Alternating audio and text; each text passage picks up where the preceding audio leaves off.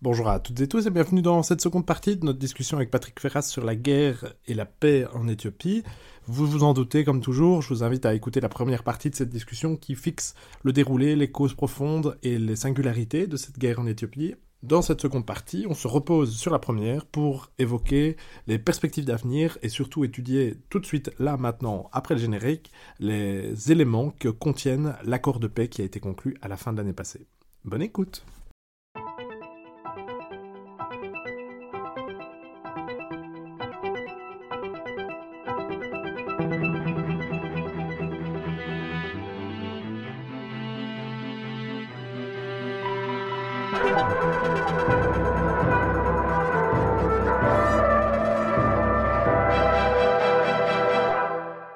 Alors Patrick Ferras, dans l'épisode précédent, on avait laissé nos auditeurs sur la signature de l'accord de paix de cette guerre en Éthiopie. Que contient cet accord? Ce qu'il faut dire, c'est qu'il a été signé en, presque huit jours. Mais moi, j'avais écrit à l'époque, c'est la lettre au Père Noël. On avait l'impression d'être dans une école de sciences politiques. On dit, et, et heureusement, mais tout va se passer comme ça, entre guillemets. Euh, mhm. mais c'est quand même un accord de reddition puisque le TPLF perd tout. Abiy Ahmed gagne tout, et il le dira, euh, j'ai eu ce que je voulais, donc il gagne tout. Donc l'accord de paix est signé, est-ce qu'il allait durer ou pas? On s'est tous posé des questions, c'est pas possible qu'un aussi joli accord de paix comme à l'école marche. Ben, ça a marché parce que ben, tout le monde est dans une dynamique positive, il faut que ça s'arrête. Les Tigréens ont bien compris que de toute façon ils avaient fait faux, euh, fausse route, et le gouvernement fédéral doit arriver à une, solution. Alors, euh, qu'est-ce qu'il contient? Cessation des hostilités, euh, et surtout la région de Tigray redevient entre guillemets une région-État de l'État éthiopien et n'est plus un cas à part, si l'on peut dire. Donc le, le TPLF, qui est le principal parti, comme la région-État, souvent confond les deux, euh, rentre dans le rang. Là, c'est vraiment typiquement ce que j'avais appelé une reddition, c'est il rentre dans le rang. Voilà. Donc, et l'autorité fédérale est restaurée. Et là, on verra bien l'armée éthiopienne revenir, la police fédérale revenir pour prendre en main la, la structuration de la police et de mhm. l'armée. C'est-à-dire que là, on va arriver, et ça sera votre question seulement après, sur la réforme du secteur de la sécurité. Bon, alors, euh, dans cet accord, il y a euh, protection des civils, l'accès humanitaire, bien sûr, il y a besoin d'énormément d'aide humanitaire, euh, protection des civils, et surtout ce qui est en train de se faire aujourd'hui, puisqu'il y a une mission d'évaluation pour ça de l'Union africaine, ce qu'on appelle le DDR, démobilisation, enfin désarmement, démobilisation, réintégration. Alors ça c'est en, cours. Euh, et après l'accord de Pretoria, se réunissent quelques jours après à Nairobi euh, les deux chefs d'état-major, euh, général Jula et puis Wavredet Esraï Tadessé, pour le côté tigréen, pour mettre en place ce calendrier de désarmement. Désarmement, armement lourd si l'on peut dire, et puis petit à petit l'armement moyen et l'armement léger. Si l'on veut. Bon, ça c'est en cours. Ça, ça marche pas trop mal. Euh, il y avait une, une conférencière de, de, la mission d'évaluation qui disait qu'il y avait 85% de l'armement lourd qui avait été réintégré. Donc on est dans des bonnes phases, si l'on peut dire, et petit à petit on affine ça. Mais je dirais qu'il n'y a pas d'opposition. Donc désarmement c'est en cours, euh, démobilisation c'est en cours aussi, euh, et réintégration ça va être prendre ce qui euh, on va réintégrer par exemple les militaires qui ont quitté l'armée éthiopienne pour se battre avec le TPLF où les militaires tigréens qui ont été évincés de cette armée éthiopienne pendant le début des conflits, on les a mis dans des camps, il y avait à peu près 10 000 personnes, tous ces gens-là, on va leur proposer de réintégrer, alors avec des conditions plus ou moins favorables, défavorables si on peut dire, ce qu'on appelle le phénomène de réintégration. Et en même temps se fait la démobilisation de tous les jeunes qu'on a engagés sur la guerre, euh, parce qu'ils étaient pro-TPLF et pro-région Tigray. Donc là, je dirais qu'on est dans une dynamique, moi je trouve assez positive, euh, même si ça fait six mois que c'était signé à peu près l'accord de paix, mais bon, on est je dirais que c'est à, l'échelle des, accords de paix, c'est quand même assez rapide, si on peut dire.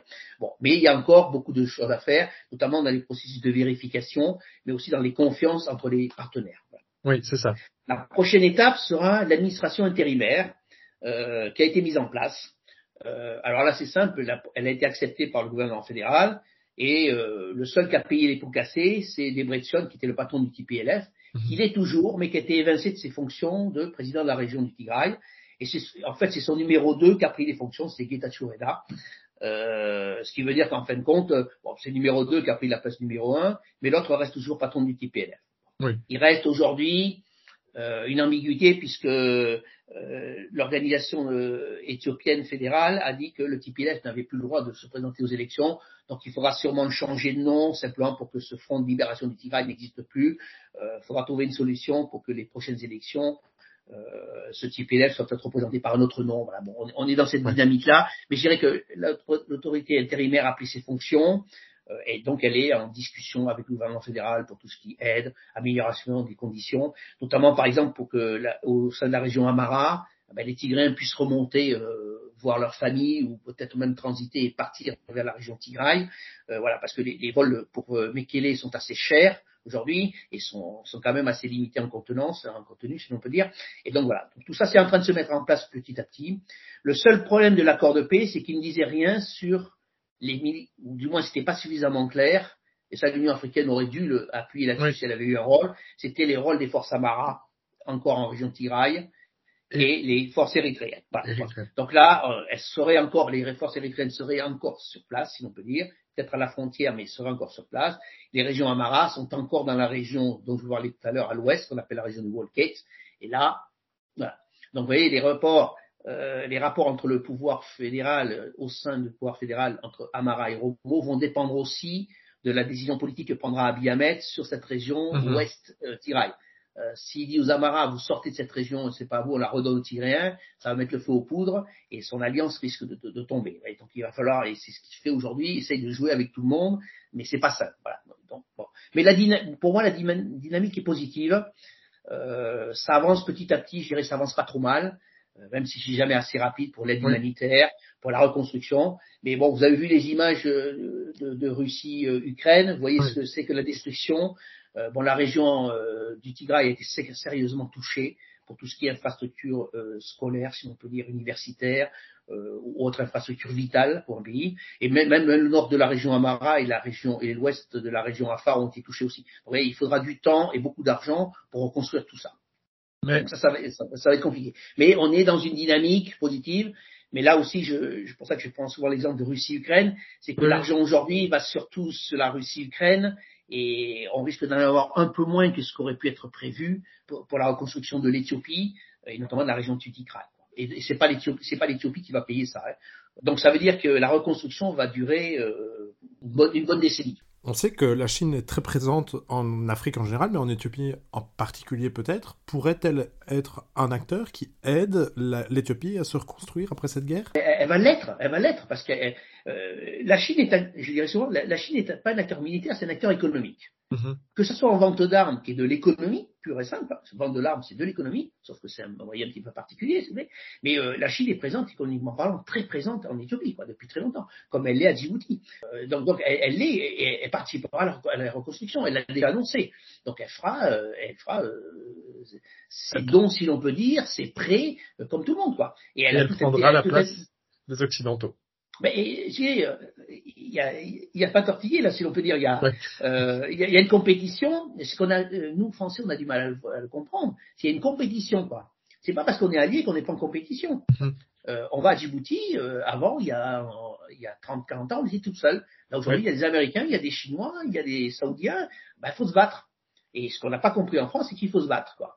Et quand on prend 10 ans de retard, ben, on les rattrape pas. Et en matière économique, euh, derrière les forums Chine-Afrique qui datent de 2000, ah ben nous, on a des petits forums euh, Union européenne, machin, et, et qui vont pas grand-chose. Il a fallu attendre l'année dernière pour, pour annoncer des grands plans de financiers, euh, les, les, Global Gateway et tout ça. Bon, mais c'est en retard. Les Chinois ont commencé depuis l'année 2000. Euh, vous rattrapez pas 23 ans comme ça. Donc la Chine est présente, elle met ses en place, et puisque vous parlez de la Chine à Addis Abeba, euh, là aussi, on a été très mauvais des Occidentaux, et la France aussi, je suis désolé. Euh, le, euh, le, siège de l'Union africaine a été payé par les Chinois.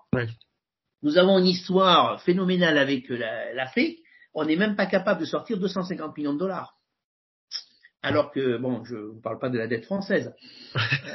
bon, si vous voulez, quand on n'est pas capable de sortir 250 millions de dollars pour dire, voilà, ben, écoutez, nous, nous sommes des acteurs sur le théâtre africain, on, on, vous aide à financer, non, mais par contre, les Chinois sont arrivés, ils ont fait un gros chèque, ils ont fait. Et donc, tous les Africains savent que quand ils vont au siège de l'Union africaine, ils rentrent dans un bâtiment qui a été payé et offert par les Chinois, c'est tout. Euh, manque d'ambition, manque d'anticipation, euh, voilà, voilà, classique. Mais euh, voilà, mais la Chine arrive comme un acteur économique partout, avec ses besoins et ses intérêts. Pas, je ne connais pas une seule compagnie européenne, américaine, canadienne ou chinoise ou autre qui n'arrive pas dans un pays pour faire du bénéfice du business. Hein. Bon, Euh, il faut le savoir. Euh, bon, la crédulité, c'est une chose, mais il faut quand même ouvrir un petit peu les yeux. Voilà.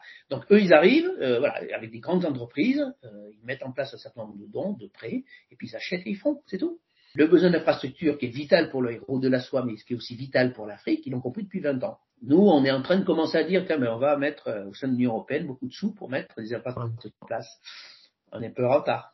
Alors, avant la signature de l'accord de paix, on parlait déjà peu de l'Éthiopie, mais depuis celui-ci, bah, elle a presque complètement disparu des radars. À ma connaissance, en tout cas dans le monde francophone, vous êtes un des seuls à écrire régulièrement à ce sujet, Patrick Ferras, et dans vos publications, en tout cas celles que j'ai eu l'occasion de lire, vous insistez sur un élément que je trouve intéressant, c'est la nécessité d'une réforme du système de la sécurité en Éthiopie. Alors je pense que c'est un sujet sur lequel les auditeurs ne connaissent rien, donc essayons d'être pédagogiques. Pouvez-vous nous expliquer ce que c'est et pourquoi c'est important? C'est très simple. Euh, et Abiy Ahmed l'a très bien compris, même si je pense qu'il l'a fait d'une manière un peu, peu, trop rapide et sans avoir forcément réfléchi, mais je ne suis pas à sa place. Hein. Euh, le, problème, et on l'a bien vu, c'est que l'armée tigréenne était d'un sacré, niveau. Il ne faut pas oublier une chose. Hein. C'est pour ça qu'il a, il est pieds poings liés à Issaïas Afewerki, c'est que sans l'aide de l'Érythrée et sans l'aide des milices Afar et Amara, l'armée éthiopienne aurait été battue. C'est-à-dire qu'Abiy Ahmed ne serait plus au pouvoir. Ça, il faut. Maintenant, les gens commencent à le comprendre, et je l'ai écrit depuis longtemps. Euh, sans ces aides-là, donc vous êtes tributaire de ces gens-là, donc des amarades que vous avez au pouvoir avec vous, donc il faut leur parler gentiment. Et, ça, ça fait avoir aussi, même si c'est pas un, profond démocrate, il faut quand même lui parler différemment parce que c'est lui qui vous a sauvé la mise. Donc il y a des moments où il faut quand même être gentil avec ses partenaires. Donc vous voyez, et euh, il a bien compris que un, son armée va devoir être réformée parce qu'elle n'a pas été au niveau, même s'il le dit pas, mais ça a été comme ça. En même temps, si vous voulez, il n'est plus concevable dans un État fédéral d'avoir des petites armées, des petites polices et des petites milices euh, privées régionales euh, qui ne répondent qu'aux besoins régionaux et pas du tout aux besoins mhm. fédéraux.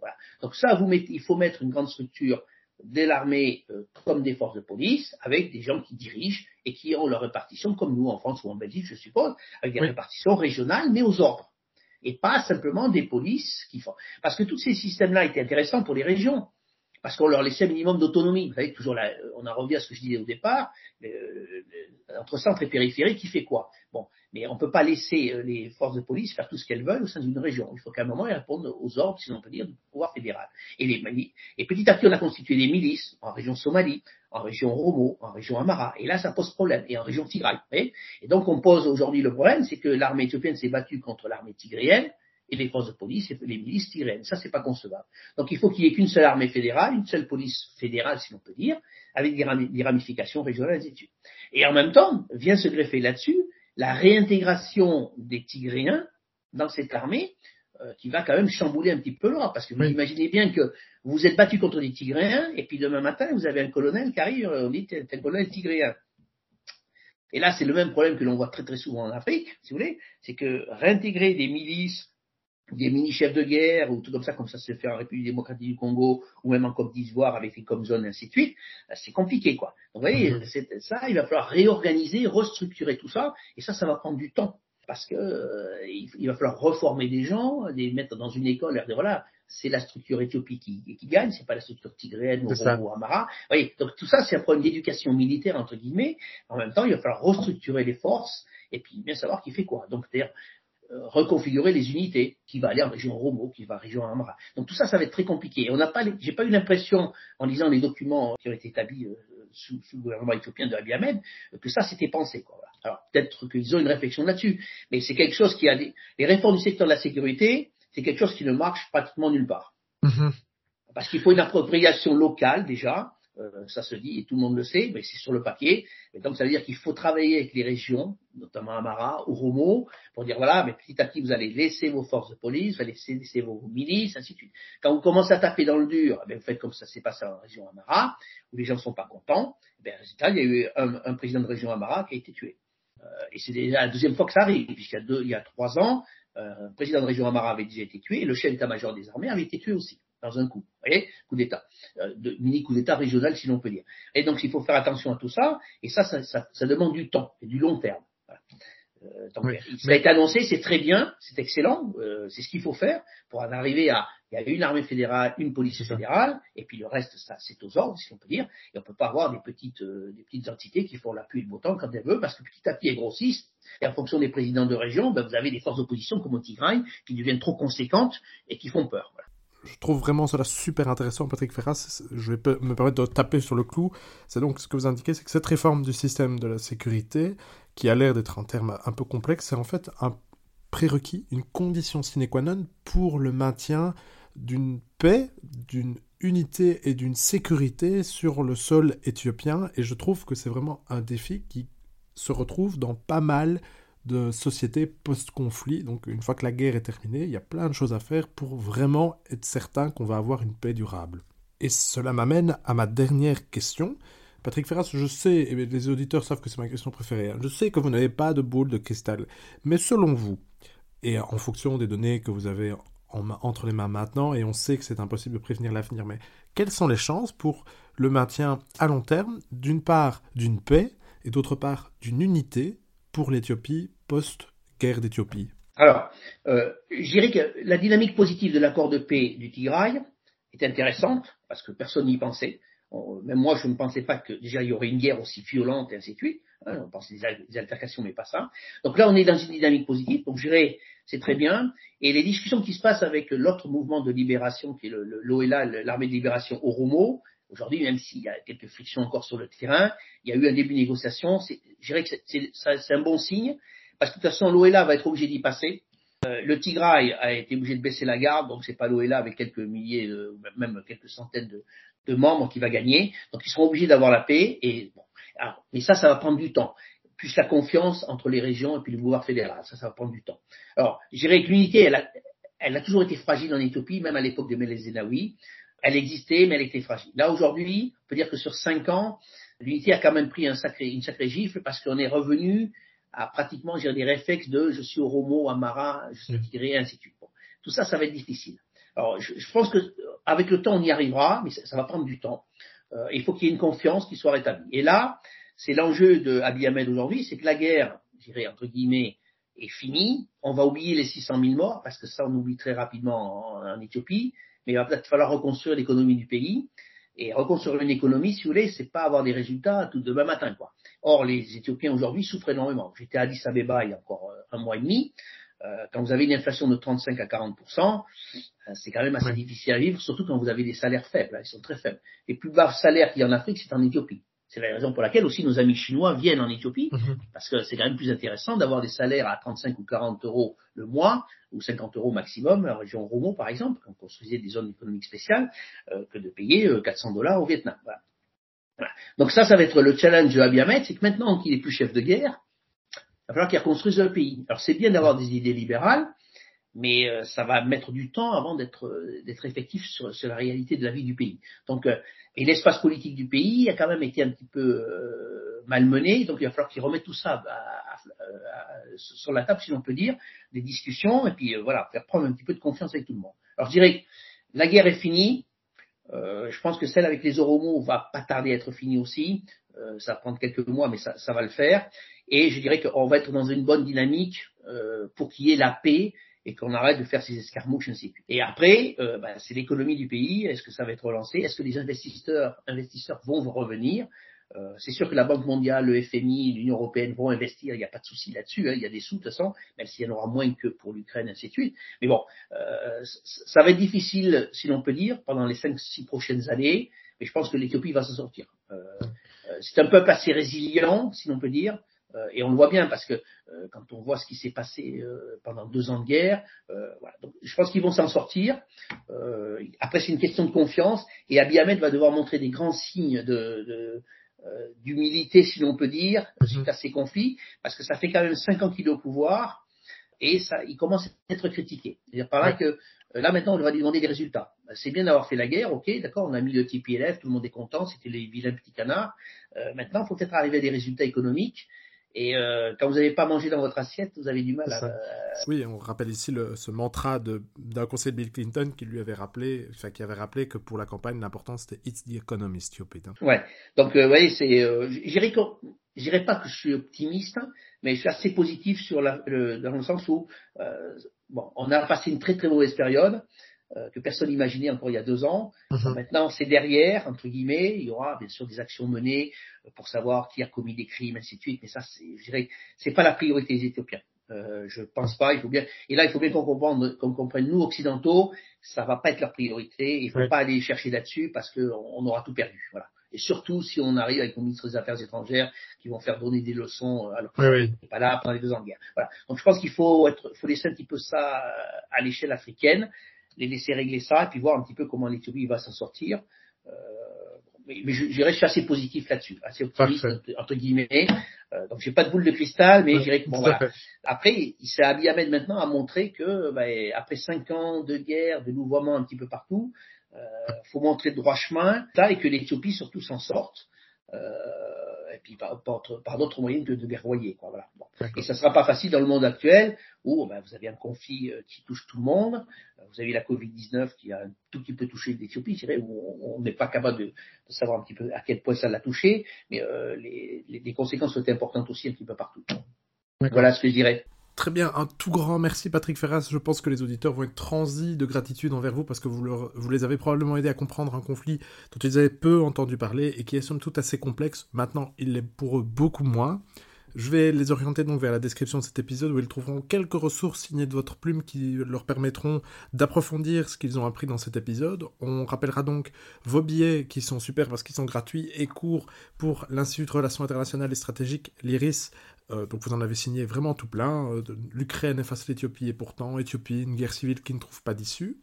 Vous avez également collaboré à l'ouvrage édité par Jean-Nicolas Bach, euh, vraiment un must-have, le Routledge Book of the Horn of Africa.